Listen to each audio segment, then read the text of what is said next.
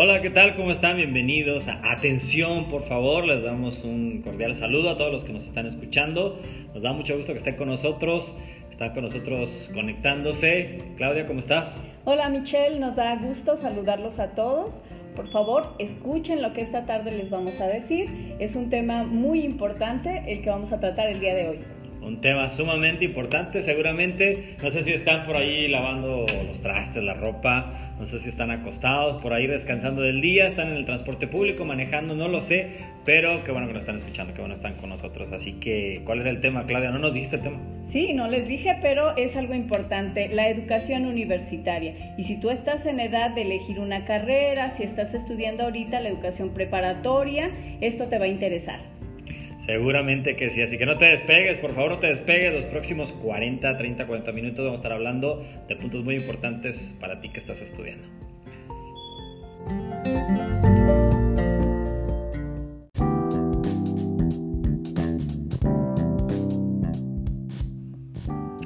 Bueno, arranquemos entonces con nuestro tema. Déjame decirte, Claudia, que hace, bueno, tú estuviste conmigo hace algunas semanas estuvimos haciendo una, una, clase de escuela dominical. Tuvimos una clase de escuela dominical con nuestros jóvenes y tuvimos a jóvenes de varias edades, desde, no sé, 18, 17 años, hasta ya chicos que están trabajando 25, 26, 27 años. Y en uno de los ejercicios hicimos una pregunta que decía, ¿cuál de las siguientes cosas crees tú que son necesarias para ser feliz, para sentirte realizado, exitoso? Y por allí pusimos las opciones de, bueno, eh, tener una familia, tener hijos, casarse, viajar, poner un negocio, terminar tu carrera eh, y entre otras preguntas. Y cuando empezamos a cuestionar a cada uno de ellos, me resultó, eh, la verdad, un poco sorpresivo escuchar que muchos de ellos no consideraban el terminar una carrera universitaria como un factor de éxito o un factor de felicidad para ellos en el futuro. Lo cual para nosotros, no sé, para ti, para mí, era algo pues de alguna manera impensable hasta cuando hace unos años, ¿no? Que estábamos estudiando.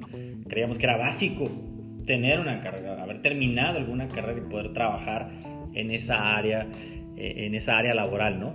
Pero estos chicos dicen que no, que no es tan importante para ellos terminar una carrera. No sé, tú tienes hijos tú tienes hijos justo en esa edad, estaban allí en esa clase y para mí fue sorprendente, no sé para ti. Pues no, fíjate que para mí no es tan sorprendente porque yo tengo contacto con personas exactamente de la edad de mis hijos, pero además, eh, fíjate que estaba leyendo que según los datos del INEGI, solamente 8 de cada 100 estudiantes terminan una carrera universitaria. Entonces, bueno, eh, estaba yo con, con, esos datos que decidí ver y leer un poquito por qué los jóvenes desestiman la educación universitaria. Y me encontré varios factores. Uno de ellos, bueno, pues es la dificultad económica, porque aun cuando en México la educación es gratuita, eh, sí, sí implica hacer algunos gastos.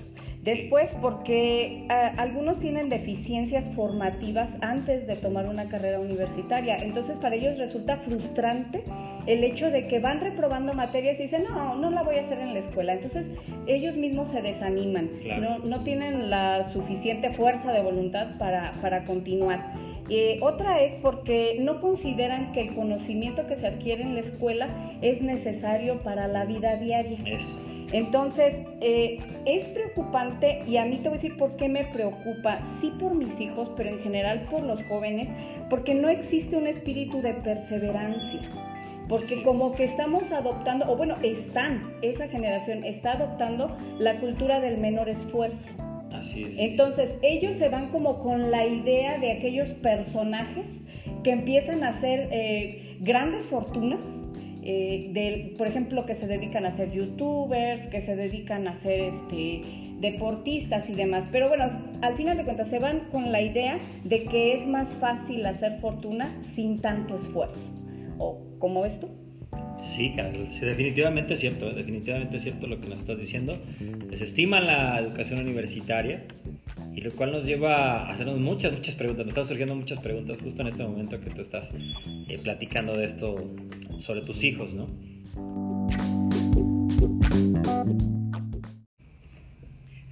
Y lo primero que se me viene a la mente, Claudia, es algo que mencionaste hace ratito, el mito, el mito de estos billonarios, de estos multimillonarios que dejaron la escuela. Yo creo que este, este mito lo alimentó sobre todo eh, el creador de Apple, Steve Jobs, porque él no agarró en realidad ninguna carrera, o sea, se metió a varias carreras, estudió psicología, estudió ciencias, estudió incluso algo de física, me parece, pero no terminó ninguna carrera. Entonces él cuando sale eh, a trabajar y sale al garage, a la, la cochera de su casa, a fundar lo que ahora es Apple, que es una de las empresas más ricas del mundo, eh, resulta que él habla, la verdad es que habla terriblemente de la educación superior. Él habla de que no tiene ninguna relevancia lo que te enseñan, tú ya lo dijiste, lo que te enseñan. Y es como un discurso que tus hijos, que tienen este, 18, 20, 24 años, 25, eh, en realidad es como reproducir esas, esas palabras de Steve Jobs. Y creo que es un mito, yo lo considero un mito, porque este está este, este hombre Steve Jobs que ya falleció, y está Mark Zuckerberg, que es el de Facebook, y está, eh, ¿cómo se llama? El Bill Gates, el, creador de Microsoft, porque los dos también dejaron la carrera de Harvard, pero hay algo aquí muy interesante, yo por eso lo considero como un mito. Primero, porque son casos muy aislados. La realidad es que son la excepción de la regla. La regla cuál es? La regla es, la regla es, perdón, que los hombres, las mujeres que han hecho empresas, que han hecho eh, aportaciones a la humanidad en todas las áreas que tú quieras, incluso el entretenimiento o la cultura o el deporte, en realidad son gente que ha salido de la universidad. Esa es la realidad. Entonces, si tú revisas la lista de Forbes de los, de los millonarios, de los multimillonarios del mundo, por donde por ejemplo el de Amazon, Jeff Bezos es el primero. Él terminó una ingeniería en electricidad en la Universidad de Princeton, por ejemplo. O el segundo que es eh, Elon Musk, es el creador de SpaceX y Tesla, que son estos autos eléctricos y, y ¿cómo se llama? Y, que se manejan solos, que va por, por, ese lado ya de la tecnología. Él estuvo en Stanford y él estudió física, por ejemplo. Y así la lista sigue. Pasando por Carlos Slim, por ejemplo, que él, que él estudió aquí en la UNAM, aquí en México, y él estudió eh, ingeniería civil, por ejemplo.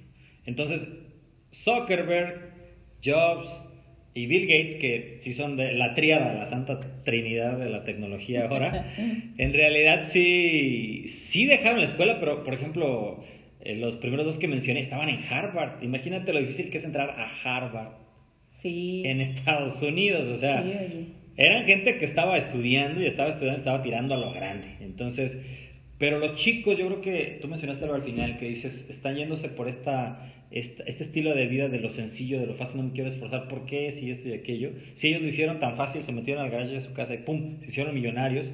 Y yo creo que es un mito que en realidad está matando eh, mucha de la, ¿cómo le, llamo, ¿cómo le llamamos esto? Mucha de la motivación que debe haber los chicos para estudiar. Así que si tú estás escuchando, yo quiero decirte, este es un mito, es un mito. La verdad es que gente estudiada, gente que ha salido a las universidades, es la gente que está cambiando el mundo con sus decisiones políticas, con sus decisiones en las empresas y no te vayas con ese mito, te cases con ese mito de que me salgo y me hago millonario, porque me parece que, que no va por ahí esto que está sucediendo.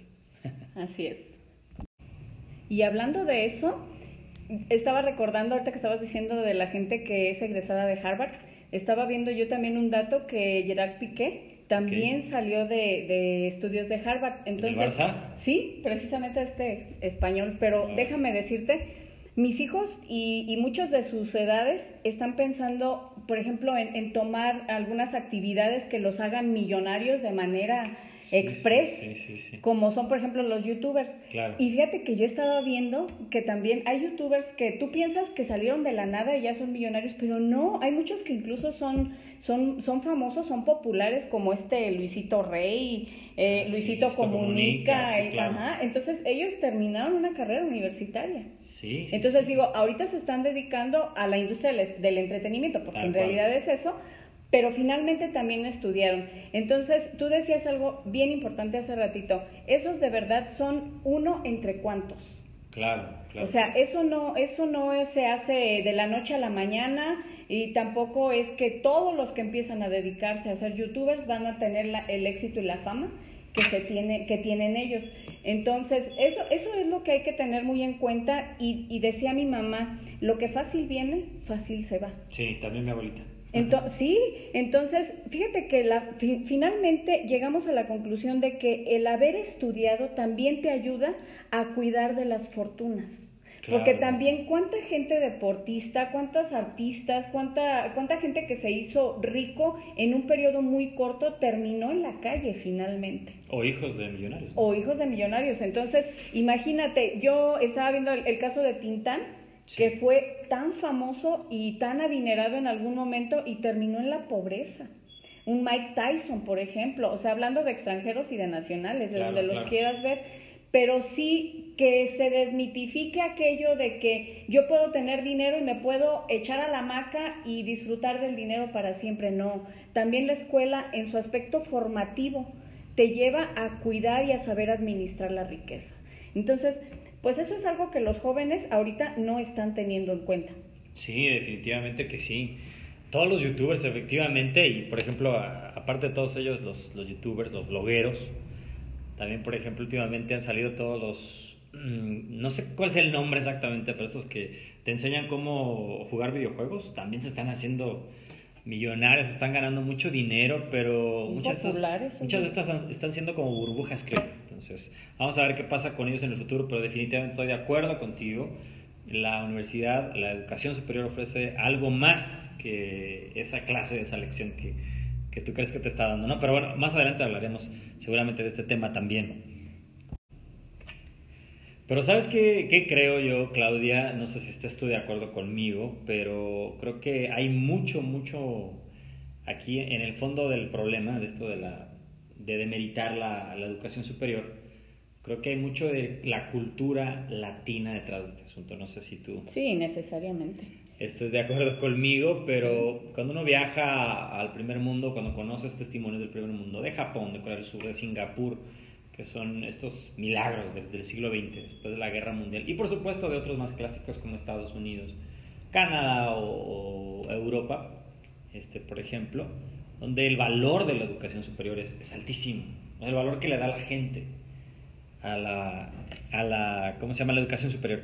Pero en México la realidad es que pues, se admira mucho al cantante, se admira mucho al futbolista, se admira mucho al que te dice cómo jugar el videojuego, se admira a Luisito Comunica, se admira al Juanpa, se admira, se admira a la actriz, al cantante y lo voy a decir incluso más tremendo todavía, al narcotraficante. Y bueno, tal vez eh, si nos damos unos cuantos años atrás, por ejemplo, yo creo que tú o yo inclusive, todavía nuestras generaciones, eh, bueno, nuestra admiración para, no sé, para el doctor, nuestra admiración para el ingeniero, para el arquitecto, para, bueno, para el líder de la empresa, ¿no? Inclusive. Pero bueno, los roles cambian, están cambiando en, en estos tiempos, en estos días, y los jóvenes están viendo hacia otro lado, y son roles que poco o nada tienen a veces que ver con la universidad. Así que tenemos una tarea muy, muy grande nosotros como, como iglesia, como ciudadanos, hablando de los, de los países latinos, hablando de México, tenemos una labor muy grande de poder revalorar y de poder eh, pavimentar mejor ese camino eh, hacia un futuro donde México haya revalorado la educación profesional. Porque se ha dicho una y mil veces, ya es, hasta, es, es tan cliché la frase que algunos por ejemplo, aquel México ya no lo toman en serio, pero el secreto está en la educación. Ahí está. Pero sí. Yo sé que tal vez los eh, muchos dirán, ajá, sí, esa ya me la sé, esa frase trillada me la sé mucho, pero es la realidad. Si tú volteas a ver históricamente, te vas a dar cuenta que las grandes naciones del mundo, las naciones más adelantadas, avanzadas, que nosotros estamos usando su tecnología, este Claudia, estamos usando sus programas, sus aplicaciones, estamos leyendo sus revistas, estamos viendo a sus equipos jugar en la televisión, estamos viendo sus canales, estamos usando sus aplicaciones, es decir, a esos que estamos viendo son de naciones donde se revaloró esta parte de la, educación superior, de haber estudiado una carrera. Y, por supuesto, de ir al, ir, al, ir al paso con la modernidad, ¿no? con la tecnología, con el empuje de, de las innovaciones de la, de la, ciencia, por supuesto, del saber, pero es algo definitivamente que hay que trabajar mucho, mucho en nuestros países, mucho en México, y aquí sobre todo estoy apelando a la iglesia, ¿no? que la iglesia de verdad, de verdad desde los púlpitos incluso, hablemos de cómo una buena educación, una buena preparación de nuestros jóvenes, de nuestra gente, nos va a ayudar a servir mejor a nuestra nación y mejor incluso al reino de Dios. Así es. Va a ser así, seguramente que así, así será. Y es que hay que revalorar en realidad cuáles son los beneficios intrínsecos de la educación, porque de eso en realidad se habla poco, y se habla poco desde la casa, ¿eh? Porque mira, yo estaba viendo cuáles son los beneficios que tenemos al estudiar. Uno, nos ayuda a desarrollar nuestro pensamiento lógico. Así es. Nos permite más fácilmente encontrar soluciones a los problemas de la vida. No nada más a los problemas de matemáticas, sino a las dificultades a las que nos enfrentamos en el diario vivir mejora la resiliencia. es decir, podemos salir de situaciones difíciles, complejas, complicadas, sin ser desmoronados completamente. Eh, nos aumenta el autoestima. ¿Por qué? Porque te empodera. No es que lo sepas todo, simplemente sabes a dónde recurrir. Sabes que además estaba viendo eh, que como país nosotros, al ser, unas, eh, al ser una población con menos educación, somos una población más vulnerable. Definitivamente. Porque desconoces tus derechos, porque desconoces qué puedes hacer, incluso en procesos judiciales, ¿no? Entonces, bueno, obviamente nos ayuda. Eh, estudiar continuamente, además, nos ayuda a desarrollar el pensamiento crítico a preguntarnos por qué es así, para qué lo hacemos, qué beneficios vamos a obtener. Y eso nos quita en el, del blanco de ser presas fáciles. Así es. porque alcanzamos a discernir qué es verdad, qué es mentira. Entonces ya no estamos destinados a creer lo que nos digan. Entonces creo que, además, fíjate, además, cuando estudias está demostrado 100% que vas a mejorar los ingresos en tu casa sin tener que recurrir a actividades ilícitas o sin tener que recurrir a actividades fáciles relativamente, como hablábamos hace ratito, eh, bueno, fáciles entre comillas, ¿eh? ¿eh? porque ser un youtuber, o sea, o ser un deportista, o ser un actor, un artista, lleva muchas horas, pero muchas horas de dedicación. Entonces, pero creo que si valoramos más lo que nos beneficia el estudio, vamos a empezar a a crear eh, una conciencia mejor acerca de ello. Y, y, empezaremos como papás a criar hijos con un pensamiento diferente. ¿Cómo ves tú?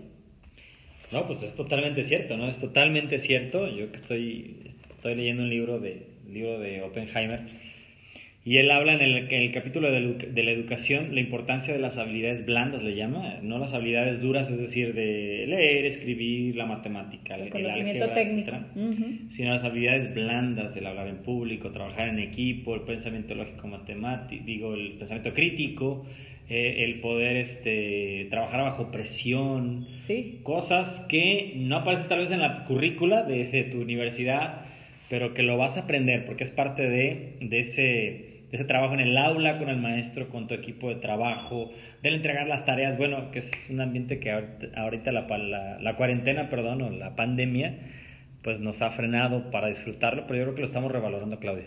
Sí, no hay que desdeñar el obtener un título. Así es. Así ¿O cómo ves tú? No, no, no, no hay que desdeñarlo. Justo de eso voy a hablar este, a continuación. Eso es, es algo que quiero platicar también con ustedes. El valor del título universitario. Así es. Entonces, ¿cuál es el valor de un título universitario en estos días, en este siglo XXI, donde la tecnología está avanzando tanto? Y la verdad sí hay que decirlo, Claudia, muchas universidades se están quedando, ¿eh? se están quedando, se están quedando, porque está avanzando la ciencia, está avanzando la tecnología, está avanzando el conocimiento, y muchas universidades todavía están enseñando como en el siglo XIX, ¿eh? déjame decirte eso, sí es un foco amarillo o naranja o rojo para muchas universidades y yo creo que la pandemia, que lo decía hace ratito, pero la pandemia nos está alertando de cuáles universidades están en peligro de extinción, ¿eh? de extinción. Pero pese a eso, el valor de un título universitario sigue siendo mucho todavía en nuestros días y queremos que todos sean conscientes de ello, los que nos están escuchando. Está perfectamente demostrado cómo el hecho de que alguien tenga un título mejora en un porcentaje altísimo, eleva el porcentaje hasta en un 50% de tener ingresos mejores que, los que, aquellos que no los tienen, aquellos que no tienen el, el, título, ¿no? De conseguir un mejor empleo, de tener este, una mejor remuneración económica en el empleo, simplemente porque lo tienes o no. Aunque aquí hay, por supuesto, un factor muy interesante del, sobre los títulos universitarios, que yo, yo haría esta, esta aclaración, ¿no? del, del valor del título depende de dónde estés y depende de lo que hagas. Sí. Porque a lo mejor tienes un título de una carrera que en el lugar donde tú estás, el país, el estado, la ciudad en la que vives, no tiene mucha relevancia. Tú estás, tú estás estudiando este, aeronáutica, estás estudiando para ser este, viajero espacial, astronauta, y bueno, donde te localizas, pues, o sea, no hay trabajo para ti. Entonces, tienes que moverte, se tiene que haber ahí movilidad, y a la hora de que tú entras a una carrera vas a estudiar, tienes que pensar en este tipo de cosas. Tienes que pensar en todo Sí, eso. Te vas a mover hacia dónde, qué vas a hacer hacia dónde estás, eh, estás visionando el futuro. Eso es muy importante, chicos que nos están escuchando eh, y papás también, es muy importante tenerlo en cuenta. Y también, ¿qué haces? En el libro que estoy leyendo de Oppenheimer, dice, todo, si tu trabajo es muy fácil de explicar, de cómo se hace, tu trabajo va a desaparecer. Al final vamos a hablar de tema, Ups. Vamos a hablar de este tema este, al final, eh, en la- una última parte, pero hay que tener esto muy presente. Si es muy sencillo de explicar lo que haces, ah, pues nada más haces esto y esto y esto, cuidado, porque entonces ese título que tienes en tus manos no te va a servir para mucho dentro de 5, dentro de 10 años. Y es importante que lo entiendas también. Sí. Pero de que tiene un valor, tiene un valor, tiene un valor muy grande, tiene un valor muy importante. Eh, no sé cuál ha sido tu experiencia, Claudia, con- en el tenerlo y no tenerlo, lo que cambia Definitivo, ¿eh? lo que cambia en el ambiente laboral, ¿no? Y, y es, algo, es algo increíble todo lo que cambia. Así que animamos a los chicos a que definitivamente revaloren esto. Sí tiene un valor. Yo sé que Steve Jobs dijo que tal vez no, porque bueno, él fue el aguja en el pajar. Pero la realidad es que sí lo tiene, chicos, y es un- todavía es un valor muy, muy importante para todos los que estamos eh, estudiando o los que están estudiando y quieren terminar una carrera. Sí. Fíjate que para mí fue definitivo ¿eh? tener el título. Yo tardé mucho tiempo para titularme, pero cuando yo pude obtener mi título, en ese momento pude acceder a cargos mejores, definitivamente, y obviamente con eso vino un mejor salario, Claro. mejores oportunidades en el trabajo. Claro. Y, y dime, eh, tú me puedes decir, no te hizo mejor persona, no me hizo mejor persona y parece ser que solamente es un papel, pero no lo es, ¿eh? Así es que para mí sí fue un cambio radical. Así es, y aquí es donde entra el tema de esas otras cosas que se aprenden en la universidad, se adquieren en la educación superior, eh, aparte de, dices tú nada más salir con un título, ¿no? Que salir nada más con un papel que diga, es licenciado, es ingeniero en esto, se adquieren otro tipo de cosas, Claudia, que tú luego ya más o menos platicaste hace ratito. Bueno, hay que tomar en cuenta esas habilidades que, como bien dijiste tú, no, a veces no se, no se enseñan de manera tácita, pero sí implícita.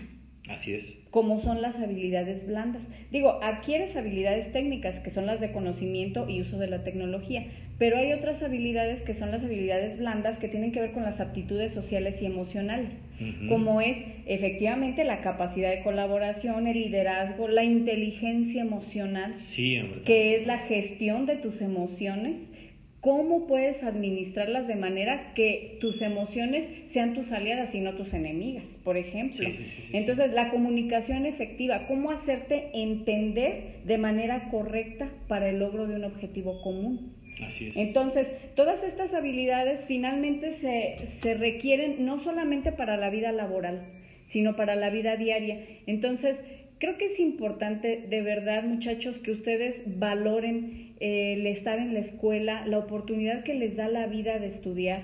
Y muchachos cristianos, acuérdense que Dios siempre nos llama a ser excelentes, a practicar la excelencia en nuestras vidas. Entonces nosotros siempre tenemos que ser ejemplo, ejemplo en todo lo que hacemos y, y nosotros eh, podemos ser esa luz donde quiera que estemos, que los demás vean que nosotros, como Daniel, somos mejores incluso Sí, claro. que el resto de la población. Todos los demás. Sí, claro. Entonces, pues en esas vamos, eso es lo que nosotros podemos hablarles a estos muchachos. Obviamente tiene que ver mucho, esto que acaba de decir Michelle hace un ratito, acerca de cómo eliges tu carrera. ¿Qué Así es. tienes que hacer para saber que estás en el lugar correcto, para saber que estás tomando la decisión correcta? Digo, porque todas son tendencias y nosotros llevamos una tendencia muy marcada. ¿Cierto o no, Michelle? Sí, sí, una tendencia sumamente marcada. Me gusta esto, este, estos ejemplos bíblicos de, Daniel, de José, donde se convirtieron en los mejores en lo que hacían. Uno para gobernar, para ser el segundo del faraón, en el caso de José. O sea, él como administrador era algo increíble. Sí. Y el caso de Daniel también. Incluso es algo muy curioso porque a Daniel lo pusieron originalmente en una, en una profesión, por así decirlo, que diríamos sacrílega, ¿no? Porque estaba con los astrólogos, que era algo así como penadísimo en la ley de Moisés. Pero me agrada cómo él pone el ejemplo. O sea, no se pone especial, está ahí con todos los demás sabios, pero él con Dios de por medio, ¿no? Entonces, con él, eh, Dios como su fuente de, de, sabiduría, del saber. Yo no soy como los, los, astrólogos, los demás, pero voy a hacer lo mejor que puedo hacer aquí. Y bueno, todos sabemos, esta es historia tan maravillosa, ¿no? Esta historia tan maravillosa. Bueno, estamos entrando a la recta final, Claudia, ya, ya vamos terminando. Lo cual me lleva entonces a una, una última reflexión en esto de la educación superior, que es en este mundo cambiante, Claudia, en el que vivimos, ¿cuáles son las carreras del futuro? Eso le interesa mucho a los chicos. ¿Cuáles son las carreras del futuro o que tienen futuro? Sí. ¿Y cuáles son las que no?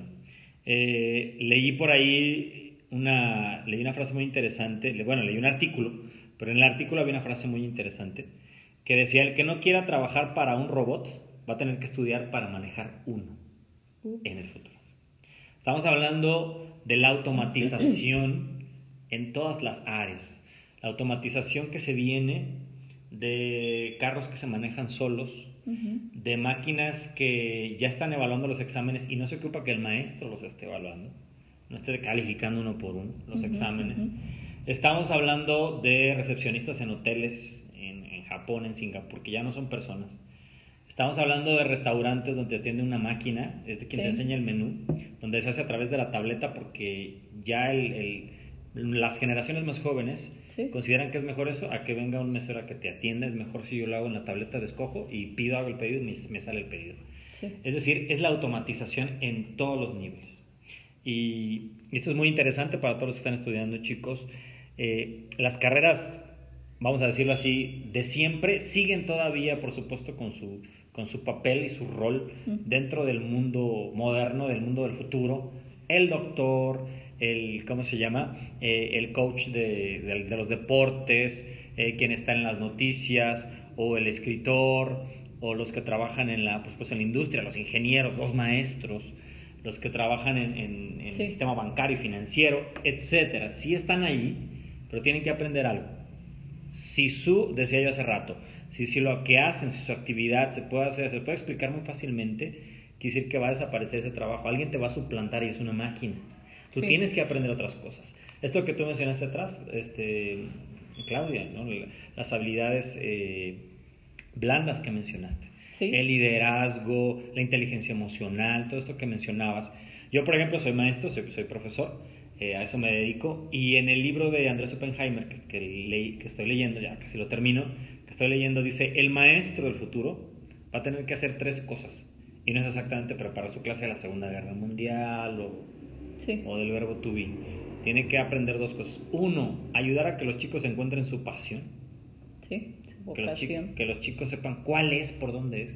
Que en la clase que dé, si es ciencia, si es historia, si es geografía, si es la de inglés, si es la de español, si es la de computación, si es la de artes, la que da tiene que encontrar la manera en la que a sus chicos los logre llevar hacia la pasión que ellos tienen, lo que les apasiona.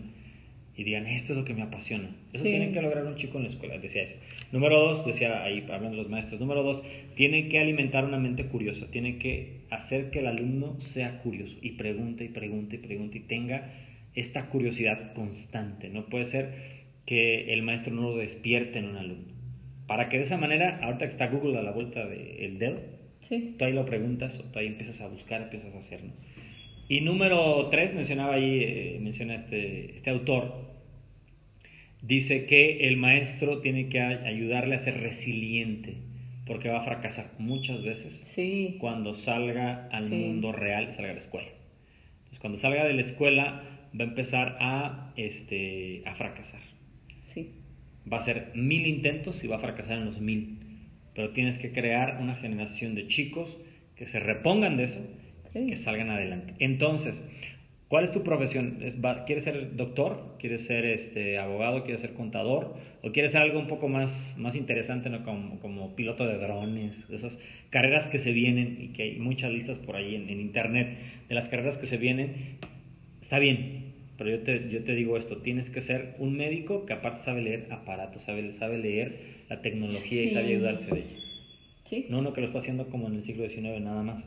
Alguien que ya sabe eh, algo más está adelantando. Tienes que ser más multidisciplinario, Claudia, a la hora de estudiar. No puedes quedarte nada más con una, rama de lo que sabes. Tienes que aprender más cosas, porque eso va a hacer que tu carrera, la que sea, siga siendo fundamental, siga siendo eh, importante y siga siendo una carrera que ayude también al, al futuro que se nos avecina. Sí, acuérdate que quien no está preparado para el cambio está destinado a la extinción. Definitivamente. Esa es una verdad. Y algo importante que antes que cerremos el programa, a mí me gustaría que recordemos, Isaías nos dice que Él da esfuerzo alcanzado, el Señor da esfuerzo alcanzado, no le quita eh, la necesidad de esforzarse. Claro, claro. Al contrario, Dios está, eh, Dios ha diseñado una persona o personas que pueden esforzarse para alcanzar sus metas, que pueden eh, trabajar para ser mejores, para tener un estilo de vida mejor. Entonces, no tenemos que confundirnos con eso. Así es. Tenemos que tener siempre en mente que, como dije hace rato, Dios es un Dios de excelencia y demanda de nosotros también excelencia. Definitivamente que se deben, deben ser los mejores los hijos de Dios en todo lo que hagan. Así que bueno, eh, esperemos que haya sido interesante para ustedes, hayan nos hayan acompañado este Sí, sí, sí, sí, sí. Es nuestra intención, la intención del programa, que podamos estar platicando estas cosas que son de verdad eh, reales, que son latentes en las vidas de, en este caso, los jóvenes, que son nuestros alumnos, Claudia, de la escuela dominical. Sí. y que esperemos que nos escuchen también sus papás, ellos, y que puedan poner, que podamos poner todas manos a la obra y poder hacer de este país, de este México, de esta iglesia, algo mejor todavía y un ejemplo, un ejemplo, un ejemplo para todas las generaciones y para todos los que nos rodean, para todas las sociedades. ¿De acuerdo? Así que, bueno, nos vamos a despedir. Nos vamos a despedir. Por, Muchas gracias por su atención. por el día de hoy. Así que esperamos que nos interesen. La próxima vez vamos a tener algo muy interesante también que platicar. La próxima vez, pero por lo pronto nos despedimos. Lo dejamos haciendo las. Pásenla muy bien y atención, por favor. Hasta luego. Hasta luego.